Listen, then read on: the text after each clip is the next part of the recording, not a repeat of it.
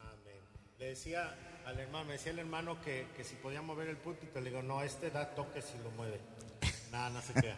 Antes sí daba toques, cuando había cables daba toques. Pero ya no da toques. Pero tenemos público a la derecha y público a la izquierda. Entonces, tiene que, que moverse. Y además, allá enfrente, en esa cámara, lo están viendo 5 millones de personas. Entonces, este, para que no se ponga nervioso y esté tranquilo. Gracias. Gracias, Pastor Jorge. Buenas noches para todos ustedes. Eh, me he sentido muy bien recibido, aceptado eh, en la iglesia con sus pastores, el pastor Jorge y los pastores que le rodean a él y también con la hermana Estelita y todos ustedes. Y de verdad que ha sido una experiencia maravillosa. Eh, gran parte de mi corazón está aquí. Eh, mi hijo David Andrés, eh, Steven y Brian. Entonces aquí está gran parte de mi corazón. Pero de verdad que me siento muy bien como en casa, como en familia aquí. El cariño, el aprecio y el amor que se percibe, que se siente, es, es realmente algo asombroso, maravilloso y bueno. em, vamos a entrar en el estudio de la palabra brevemente, solamente algunos minutos, pero creo que va a ser muy provechoso. Quisiera eh, mm, que reflexionáramos acerca de el tema de la fidelidad, las características de una persona fiel, de un hombre fiel, de una mujer fiel, un esposo fiel, una esposa fiel, un creyente fiel. El tema de la fidelidad es un tema eh, muy recurrente en toda la Biblia, desde el Génesis hasta el Apocalipsis.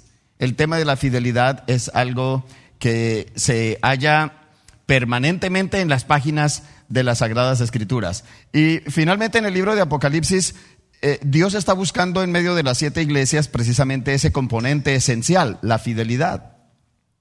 Y Dios quiere que nosotros seamos fieles y Dios está buscando hombres fieles, mujeres fieles. Y cuando hablo de la fidelidad, estoy hablando de fidelidad en todo el sentido de la palabra y en todos los aspectos de la vida. Por ejemplo, cuando un creyente, un hijo de Dios, como esposo, es fiel, también está siendo fiel a Dios.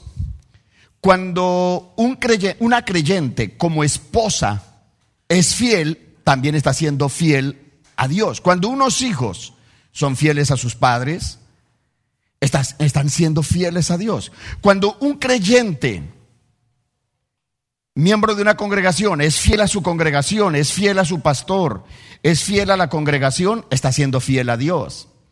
Pero la fidelidad cubre diferentes aspectos. Dios está buscando hombres y mujeres fieles.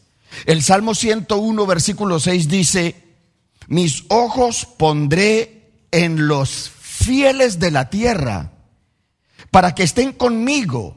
El que ande en el camino de la perfección, este me servirá, dice Dios. Y en segundo de Crónicas 16, 9, Dios envió una palabra al rey Asa, rey de Judá, diciéndole, porque los ojos de Jehová contemplan toda la tierra para mostrar su poder a favor de los que tienen corazón perfecto para con él. Locamente has hecho, le dice, y bueno, y continúa Dios hablándole al rey Asa, rey de Judá. Así que Dios sigue hablando de la fidelidad en las páginas de la Biblia. Por ejemplo, en el primer libro de Samuel vemos cómo Dios desechó al sumo sacerdote Elí porque no le fue fiel a Dios. Y Dios le dijo que lo desechaba para siempre. Pero que Dios estaba levantando un sacerdote fiel. Y dice en primer libro de Samuel 2.35, en la nueva versión internacional, pero yo levantaré a un sacerdote fiel que hará mi voluntad y cumplirá mi deseo. Note que dice, yo levantaré un sacerdote fiel. Dios desechó también al rey Saúl por cuanto no guardó, no obedeció, no cumplió con lo que Dios le mandó. No fue fiel a Dios. Y Dios le dice, por cuanto tú desechaste la palabra de Jehová Él también te ha desechado para que no seas rey. Jehová se ha buscado un varón conforme a su corazón, al cual Jehová ha designado para que sea príncipe sobre su pueblo por cuanto tú no has guardado lo que Jehová te mandó. Ahora dice en primero de Samuel, eh, perdón, en Hechos capítulo 13, 22, he hallado a David, hijo de Isaí, varón conforme a mi corazón, quien hará todo lo que yo quiero. Eso es fidelidad. Es decir, Dios está buscando la fidelidad en un hombre, en una mujer, está buscando la fidelidad. En el libro de Daniel capítulo 6 versículo 4 dice que los gobernadores y sátrapas, compañeros de Daniel, allá en el, tanto en el imperio caldeo babilónico como en el medo persa, y, dice que aquellos gobernadores compañeros de Daniel y aquellos sátrapas buscaban ocasión para acusar a Daniel en lo relacionado al reino, mas no podían hallar ocasión alguna o falta porque él era fiel. Lo que Dios está buscando en nosotros, fiel. Dios desechó al, al, sumo sacerdote Elí por cuanto no era fiel, pero Dios dijo, yo me suscitaré, yo levantaré un sacerdote que me sea fiel. Lo mismo dijo del rey Saúl. Y aquí dice la Biblia como Daniel era fiel, era fiel, fue hallado fiel. Y dice que ningún vicio, ninguna falta fue hallado en él. Vamos a mirar las características de una persona fiel. ¿Cuáles son esas características de una persona fiel? Una persona fiel es alguien de integridad, de carácter. Y cuando hablamos de carácter estamos hablando de, de ser íntegros. Carácter es lo que uno es cuando nadie lo está viendo. Carácter es lo que uno es en esencia, en lo secreto, en lo oculto, donde nadie nos mira. Ese es carácter, eso es integridad. Y, es ahí donde, donde Dios espera hallar fidelidad también en nosotros. Pero rápidamente quisiera que echáramos un vistazo a un paradigma, para mí un ejemplo, un modelo de, de integridad y fidelidad. Fue Juan el Bautista. Vayamos a Juan capítulo 3, quiero que leamos, nos detengamos para rápidamente mirar en, pocos minutos la vida de Juan el Bautista y ver estas características de un hombre fiel. ¿Qué es ser fiel? ¿Qué significa ser fiel? Pues dice la Biblia en Juan capítulo 3 versículo 25, entonces hubo discusión entre los discípulos de Juan y los judíos acerca de la purificación. Y vinieron a Juan y le dijeron, rabí, mira que el que estaba contigo al otro lado del Jordán, de quien tú diste testimonio, bautiza y todos vienen a él. Así que eh, lo que estoy viendo aquí es que algunos discípulos de Juan, Posiblemente fueron algunos de sus discípulos, los que le traen a Juan una inquietud que tienen, una situación que los está preocupando. Y todo comienza en Juan 1.29 cuando dice la Biblia que el siguiente día vio Juan, hablando de Juan el Bautista, vio Juan a Jesús que venía a él y Juan vocifera, proclama en alta voz para que las multitudes oigan, he aquí el Cordero de Dios que quita el pecado del mundo. Y luego después que Juan ha presentado a Cristo, dice en el versículo 36, ah, Juan 1.36, que eh, al, al, siguiente día otra vez, dice más adelante, el siguiente día otra vez estaba Juan y dos de sus discípulos y mirando a Jesús que andaba por allí, dijo, He aquí el Cordero de Dios. Por siguiente vez, Juan el Bautista le grita a la multitud, este es el Cordero de Dios, síganlo a él. Bueno, ese es el contexto de estas palabras que acabo de leer en Juan 3, 25 y 26, donde vemos que discípulos de Juan el Bautista están preocupados, están preocupados, porque las multitudes comenzaron a dejar de seguir a Juan, al líder que ellos tenían, y ahora estaban siguiendo a Jesús. Y las multitudes ya no estaban con ellos. Entonces están preocupados. A Juan le traen la noticia de que su popularidad puede estar al borde de un serio declive y que su, por así decirlo, su estrellato profético, porque el último profeta, el último profeta se llama Juan el Bautista. Pero de repente sus seguidores están preocupados porque ya las gentes no los están siguiendo. Las gentes no están con él. Es como si Juan estuviera a punto de perder su empleo. Y ellos están esperando que Juan reaccione. Juan reacciona. Porque ese del que tú diste testimonio te está quitando la gente. te está quitando la gente. De la manera en que Juan responde, yo encuentro algunas características de un hombre fiel. ¿Quién es una persona fiel? ¿Cómo es una persona fiel? ¿Cómo luce una persona que es fiel?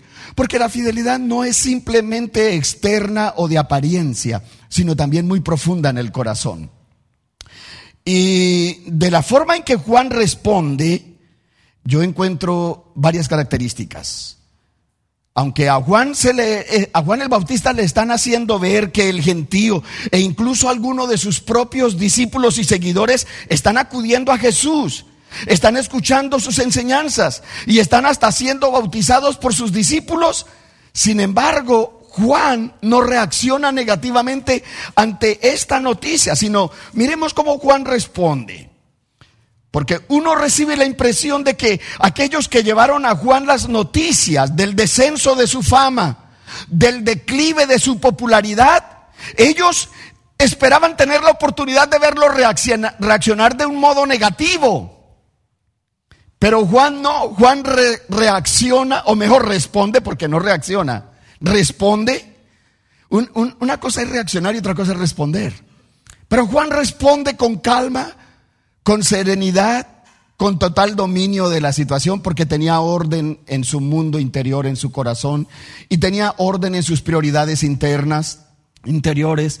Juan el Bautista era un hombre fiel. ¿Cómo reaccionó o cómo respondió Juan ante esta noticia? Veamos el versículo 27. Respondió, no reaccionó, respondió. Los hombres fieles, las mujeres fieles, las personas que son fieles, que tienen integridad, realmente no reaccionan, responden y responden a partir de un mundo interior en paz, de un mundo interior en orden, de un mundo interior con sus prioridades bien ordenadas. Y Juan dice, no puede el hombre recibir nada si no le fuere dado del cielo.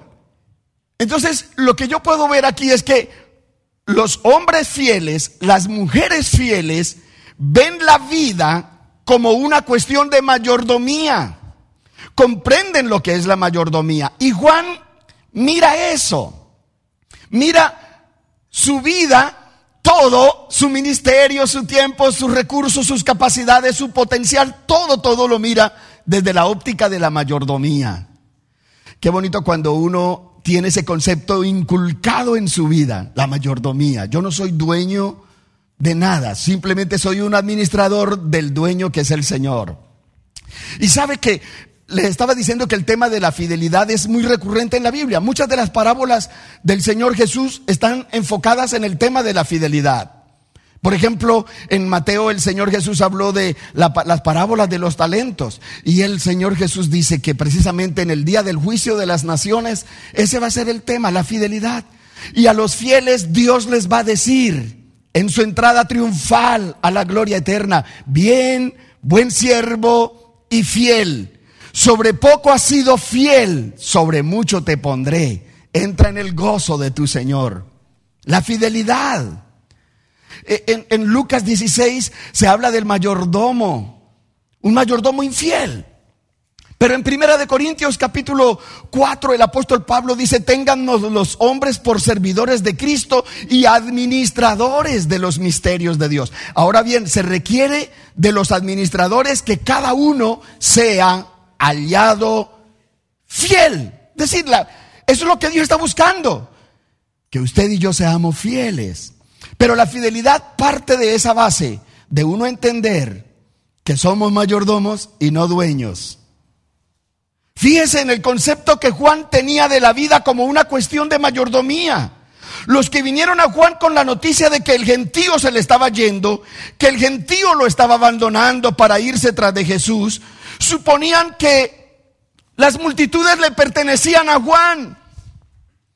Suponían que todo era de Juan y pero que él lo estaba dejando perder, que él las había ganado con su carisma, con su talento, con su habilidad. Si eso era así, si eso era cierto, entonces Juan estaba perdiendo y perdiendo mucho, ya está perdiendo su popularidad, su fama, porque Juan el Bautista, como dije, fue el último profeta de la Biblia, pero Juan el Bautista no compartía en absoluto aquella perspectiva de creerse dueño, sino que Juan les dice, no, no, no, no, no puede el hombre recibir nada si no le fuere dado del cielo. Él lo tenía muy claro, él estaba muy enfocado en eso y él miraba la vida toda como una cuestión de mayordomía. Mire, para Juan el Bautista, él está diciendo con eso que él nunca había tenido nada, él nunca había poseído nada, mucho menos a las multitudes. Él pensaba como un mayordomo y esa es la primera característica de una persona fiel sabe que, mire, para nosotros las multitudes, para nosotros las multitudes pueden ser nuestra profesión, nuestras posesiones, nuestro dinero, nuestros dones naturales y talentos, nuestra salud. ¿Poseemos estas cosas o simplemente las administramos en nombre de aquel a quien tenemos que dar cuenta y el que nos las ha dado? Entonces, uno ya se da cuenta que el tiempo tiene que administrarlo bien, los recursos, el dinero bien, porque no somos dueños de nada, sino que somos mayordomos y administradores. Eso es lo primero que ve una persona que es fiel. La gente que no es fiel considera que todo es suyo, los fieles no.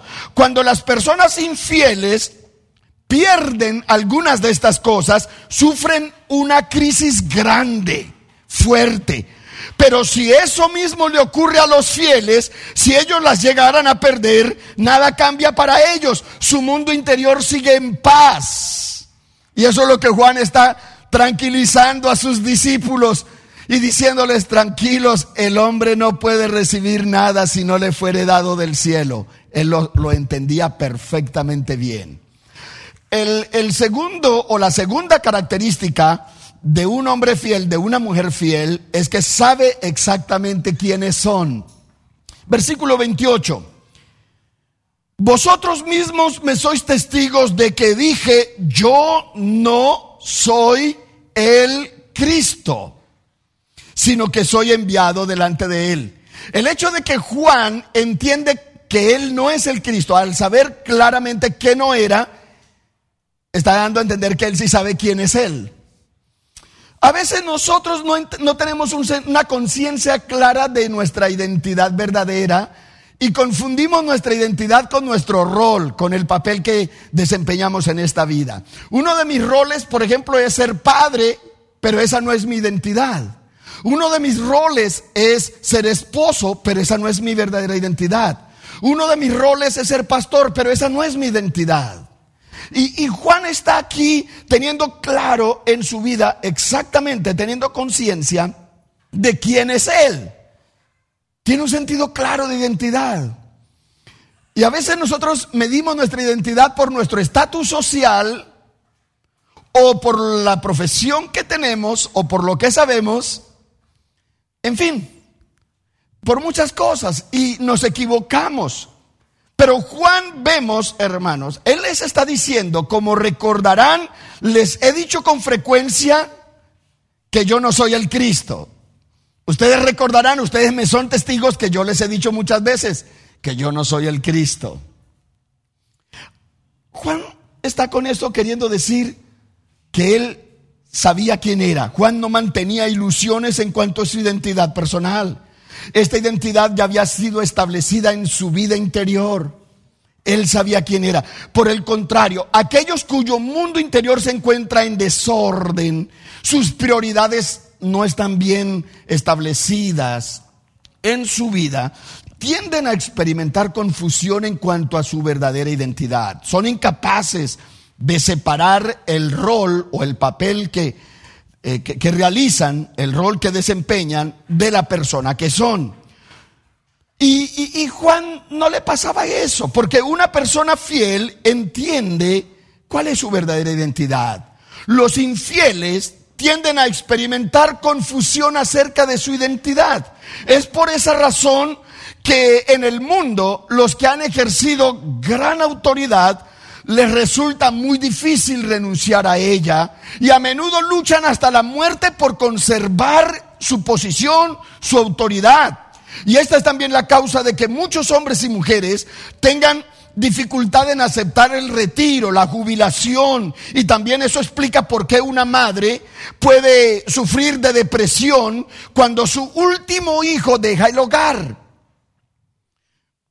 O sea, hay muchas situaciones en la vida que a veces nos, nos lleva a depresiones, nos lleva a la angustia o nos lleva a situaciones emocionales difíciles y de confusión, de caos o de incertidumbre, porque no tenemos claro ese sentido de identidad o lo confundimos con muchas otras cosas.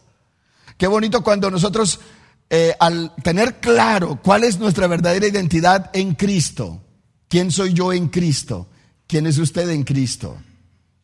Y cuando usted lo tiene bien claro y el eje central de sus decisiones, acciones, sentimientos, acciones y todo en su vida está orientado basándose en ese eje, eje central de quién es usted, eso hará que usted entonces le pueda ser fiel a Dios. El hecho de que las multitudes estuvieran transfiriendo la lealtad que tenían a los sacerdotes de Jerusalén y la estaban transfiriendo a Juan, podría haber llevado a Juan a la arrogancia, a la ambición, a la soberbia, pero Juan no estaba así. Mira, cuán, diferente fue el rey Saúl, el rey de Israel. El rey Saúl, por ejemplo, por dar solo un ejemplo, el rey Saúl, fue un hombre inseguro, fue un hombre que persiguió siempre a cualquiera que él pensaba que podría quitarle a él el reino o el lugar o la popularidad de la gente. Cuando las gentes aclamaban a David y cuando las gentes le atribuían a David eh, eh, digamos, las batallas, las victorias y todo eso, y no al rey Saúl, Saúl se sentía mal. El rey Saúl se sentía incómodo, con ira, con furia, porque era inseguro. Y la inseguridad que a veces uno experimenta en esta vida se debe a que no tenemos claro nuestra identidad. El rey Saúl era un hombre muy inseguro. Casi los reyes y gobernantes del mundo han sido así. Los emperadores y los reyes que fueron sanguinarios, el propio el rey Herodes el Grande fue un criminal con su propia familia. Mandó asesinar a, dos de sus esposas, a algunos de sus hijos, cuando veía que, alguien le, podría quitar el reino o ser una amenaza para su posición y su prestigio, lo mandaba a eliminar. Eso significa que es, en el mundo la gente no tiene, no tiene claro su identidad, pero en Cristo nosotros sabemos quiénes somos. Y eso hace que nosotros nos mantengamos o podamos por lo menos ser fiel a Dios y fiel a lo que Dios nos ha encomendado. Ahora, habría sido bastante sencillo para Juan el Bautista responder a la gente que sí, que él era el Mesías o que él tenía también algo de Mesías. Pero no. Mire, Juan, Juan realmente era fiel y por eso Juan les dice, no, no, no, no, no. Ustedes son testigos. Y recuerden que se los he dicho muchas veces, yo no soy el Cristo. Y luego, en tercer lugar, vemos la tercera característica de un hombre fiel. Y es que en el versículo 29 Juan dice, el que tiene la esposa es el esposo, mas el amigo del esposo que está a su lado y le oye, se goza grandemente de la voz del esposo. Así pues, este mi gozo está cumplido. Así que los fieles poseen un firme sentido de propósito. Hemos visto que una persona fiel, en primer lugar, tiene un sentido claro de mayordomía. la vida la ve como una mayordomía, cuestión de mayordomía. Segundo, un claro sentido o conciencia de su identidad. Y tercero, eh, los hombres y mujeres fieles tienen un firme sentido de propósito. Juan dice, yo soy simplemente el amigo, el amigo del esposo. Juan aquí está hablando en forma de metafórica de las bodas y en las bodas hay, hay un padrino, el amigo del esposo, un padrino de boda. Y, y Juan dice, ese es el propósito que me ha sido encomendado para aquellos que le preguntaron respecto de sus sentimientos acerca de la creciente popularidad del hombre de Nazaret, Juan comparó su propósito con el del padrino de una boda. Y el propósito del padrino es simplemente estar al lado del novio y asegurarse de que toda la atención se centre en el novio, no en él. El padrino cumple su propósito del modo más admirable cuando no atrae en absoluto la atención sobre sí mismo, sino que la enfoca en los novios. Y eso fue lo que hizo Juan el Bautista. Si Juan Perdón, si Jesucristo era el esposo, según la metáfora de Juan mismo, entonces él estaba comisionado a no ser más que el padrino de boda y él dice, ese es mi propósito y lo he cumplido. Cuando uno es fiel, uno entiende que Dios tiene propósitos claros. No tenemos que darle tantas vueltas. Me gusta cómo eh, el pastor Rick Warren ha, esbozado los propósitos que ya Dios nos ha dejado. Son claros. Como dice el catecismo de Westminster del siglo XVIII, ante la pregunta, ¿cuál es el fin principal del ser humano en esta tierra? El catecismo de Westminster dice, el fin principal del ser humano en esta tierra es glorificar a Dios y gozar de Él para siempre. Y cuando uno entiende que esa es la finalidad y el propósito de mi vida, glorificar a Dios en primer lugar, servir a Dios en una iglesia, ser miembro de una iglesia, servir a Dios y cumplir con la gran comisión. Y cuando yo entiendo que ese es el propósito para el cual Dios me tiene en esta tierra, entonces, y lo vivo a diario, puedo serle fiel a Dios, podemos serle fieles a Dios. Eso es lo que Dios quiere. Y eso es lo que vemos ahí eh, en, las páginas de la Biblia. Y en eso consistía el propósito que emanaba del llamamiento de Juan y él no deseaba aspirar a nada más, cumplir el propósito. La pregunta que tenemos que hacernos todos en esta noche es, ¿estamos cumpliendo el propósito? Los cinco propósitos por los cuales la iglesia existe en esta tierra. Los cinco propósitos por los cuales Dios nos creó a nosotros. Solo los fieles, como ese hombre, como Juan el Bautista, pueden descansar sin temor en circunstancias como las que estaba viviendo Juan. Juan no reacciona negativamente, aunque quizás eso era lo que esperaban sus seguidores. No, Vemos cómo Juan responde con tranquilidad. Finalmente, el último, la última característica que yo miro en una persona que es fiel. Dice el versículo 30, es necesario que él crezca, pero que yo, pero que yo mengüe, pero que yo mengüe. Cuando una persona realmente, su eje central es Cristo, es Dios, realmente no se exalta a sí mismo, siempre quiere entender que es la gracia de Dios y siempre está reflejando eso, que si no es por la gracia de Dios, nosotros no podemos hacer nada ni somos nada, solo lo que, lo que podamos hacer, como dijo el apóstol Pablo. Yo he trabajado más que todos los, los apóstoles, pero no yo, dijo, sino la gracia de Dios conmigo, porque no soy yo, es la pura gracia de Dios conmigo.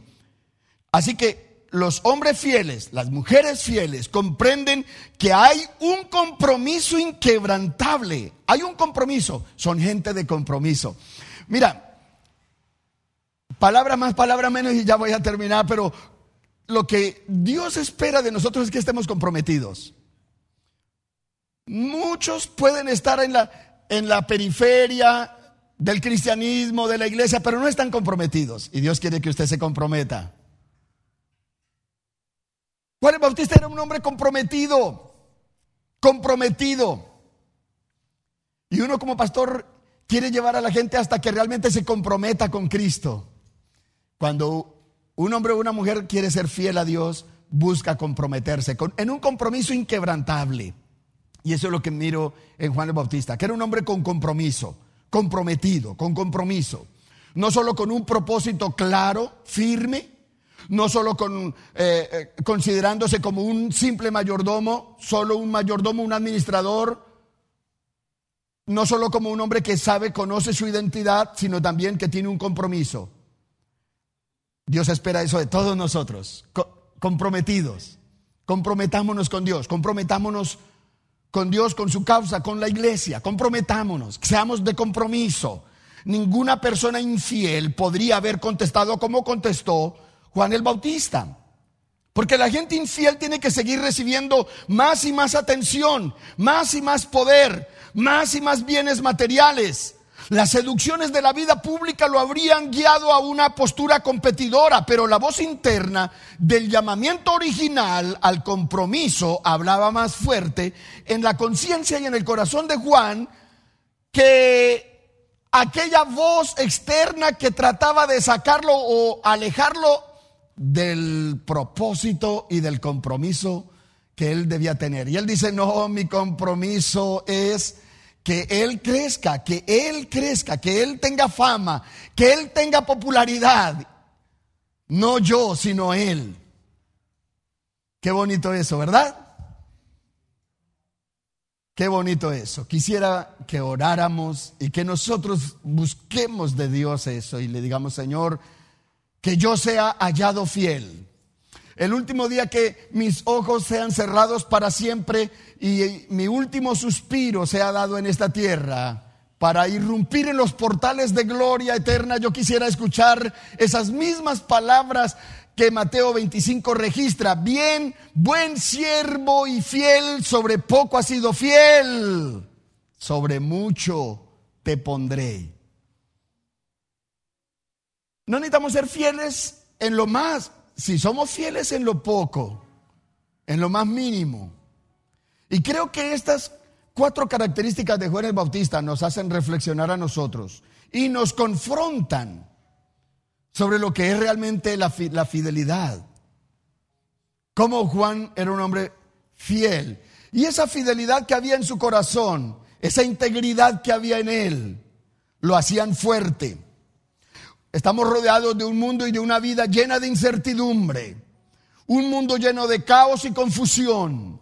Temor y mucho miedo hay en todo el mundo. Todo el mundo. Pero cuando nosotros ponemos orden a nuestro mundo interior y nuestras prioridades son claras, y cuando nosotros tenemos estos cuatro principios bien establecidos en nuestro corazón, nosotros vamos a tener calma, tranquilidad, pase lo que pase. Nada nos va a mover. Vamos a orar.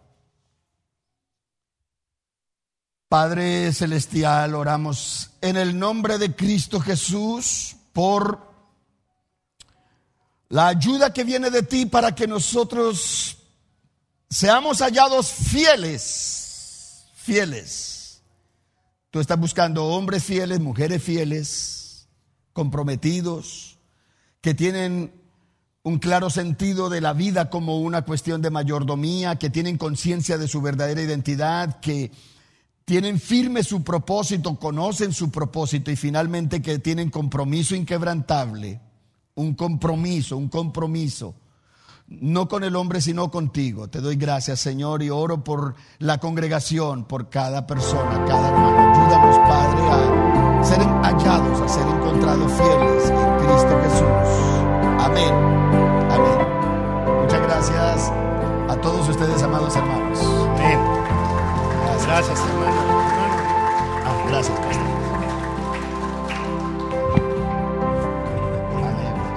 Ya mañana regresa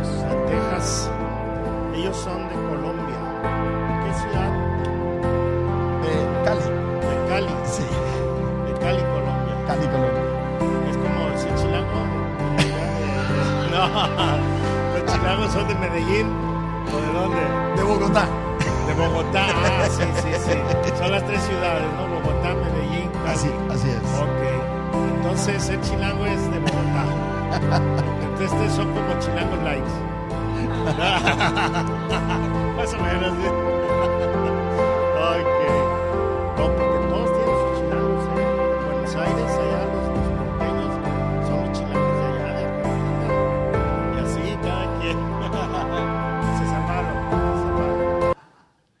Sí soy chilango, pero ya, ya, ya soy redimido.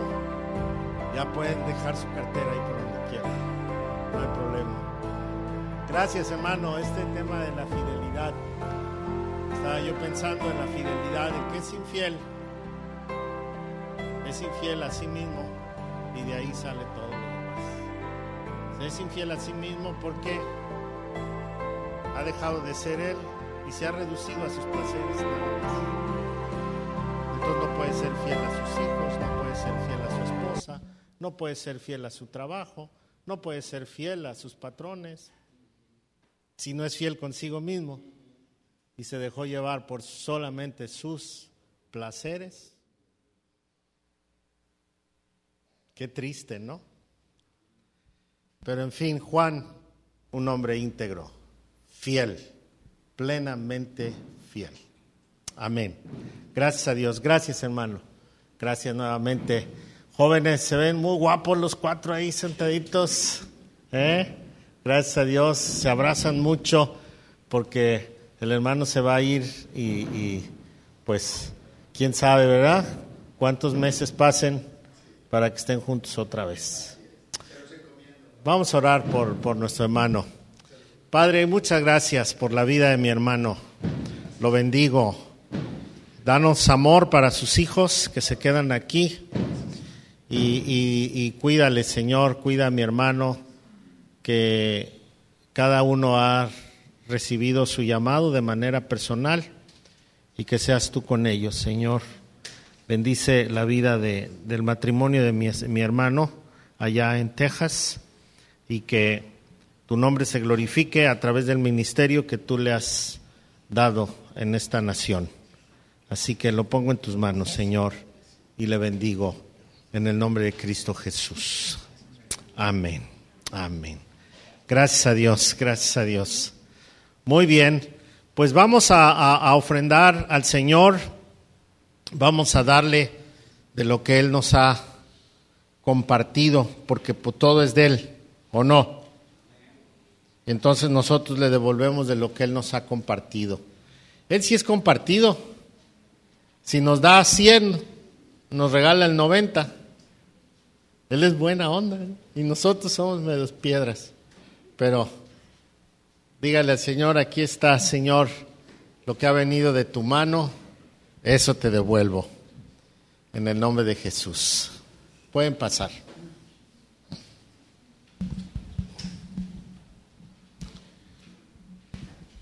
Le mandamos saludos a quienes están conectados por internet.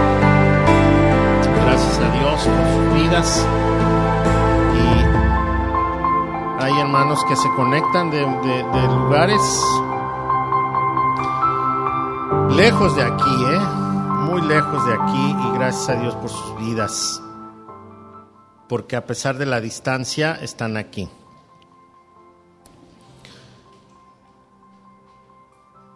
Muy bien. Pues ya se llenó el barco, ¿verdad? Así que el paseo en barco, al que no se inscribió, se le fue el barco. En lugar de se le fue el tren, se le fue el barco. Ya, ya este, ya se, se llenó. Entonces, pues qué bueno, el sábado es la salida. Y pues estemos orando, estemos orando. Vamos a, tener un año movidito. Queremos tener una cena de matrimonios el día 12 de febrero. Ya me estoy adelantando, ya estoy 12 de febrero. Queremos tener una cena de matrimonios. Vamos a tener una serie de predicaciones de la familia también durante estos dos primeros meses. Ahí les vamos a hacer llegar la propaganda y este, la idea es que usted pueda traer amigos, familias, parejas que estén pasando por, por problemas y vamos a estar una serie completa de cinco domingos. Vamos a estar hablando acerca de la familia, de la familia. No empieza este domingo, sino hasta el otro. Este domingo vamos a hablar. algo similar a lo que predicó el hermano, pero es un poquito más fuerte. Se va a llamar ¿El adulterio me ayuda o me mata? Adulterio, ¿me ayuda o me mata? Va a estar bueno, ¿eh? para que prepare su corazón también para este domingo. Y, este, y luego vamos a arrancar la serie de, de la familia. ¿Sale? Muy bien. Vamos a ponernos de pie. Ya nos vamos a ir. Qué bueno que, nos estamos integrando poco a poco. Eh, que ya vamos a empezar a congregarnos bien todos, ¿verdad? Gracias a Dios. Y este, hoy no nos saludamos. Samuel, ¿dónde está Samuel? Acá está, no nos saludamos, vale. Y nada, ¿verdad? No hubo batiseñal ni nada. Híjole. Bueno, entonces Ahorita que terminemos, agarra puñetazos a su hermano. De amor, suavecitos, así bonitos. ¿Sale? Ok. Ponga su mano en el corazón y diga conmigo, Señor, quiero ser hallado fiel. Ayúdame a ser fiel conmigo. Recordar que soy creación tuya y que tú mereces toda la honra. Cuando yo respete tu obra, que soy yo, sabré respetar todo. Gracias por Jesucristo. Amén. Amén. Ahora sí, puñetazos para todos lados de saludo. Que Dios me los bendiga. Gracias hermanos. Saluden al hermano, por favor. Que el Señor les bendiga.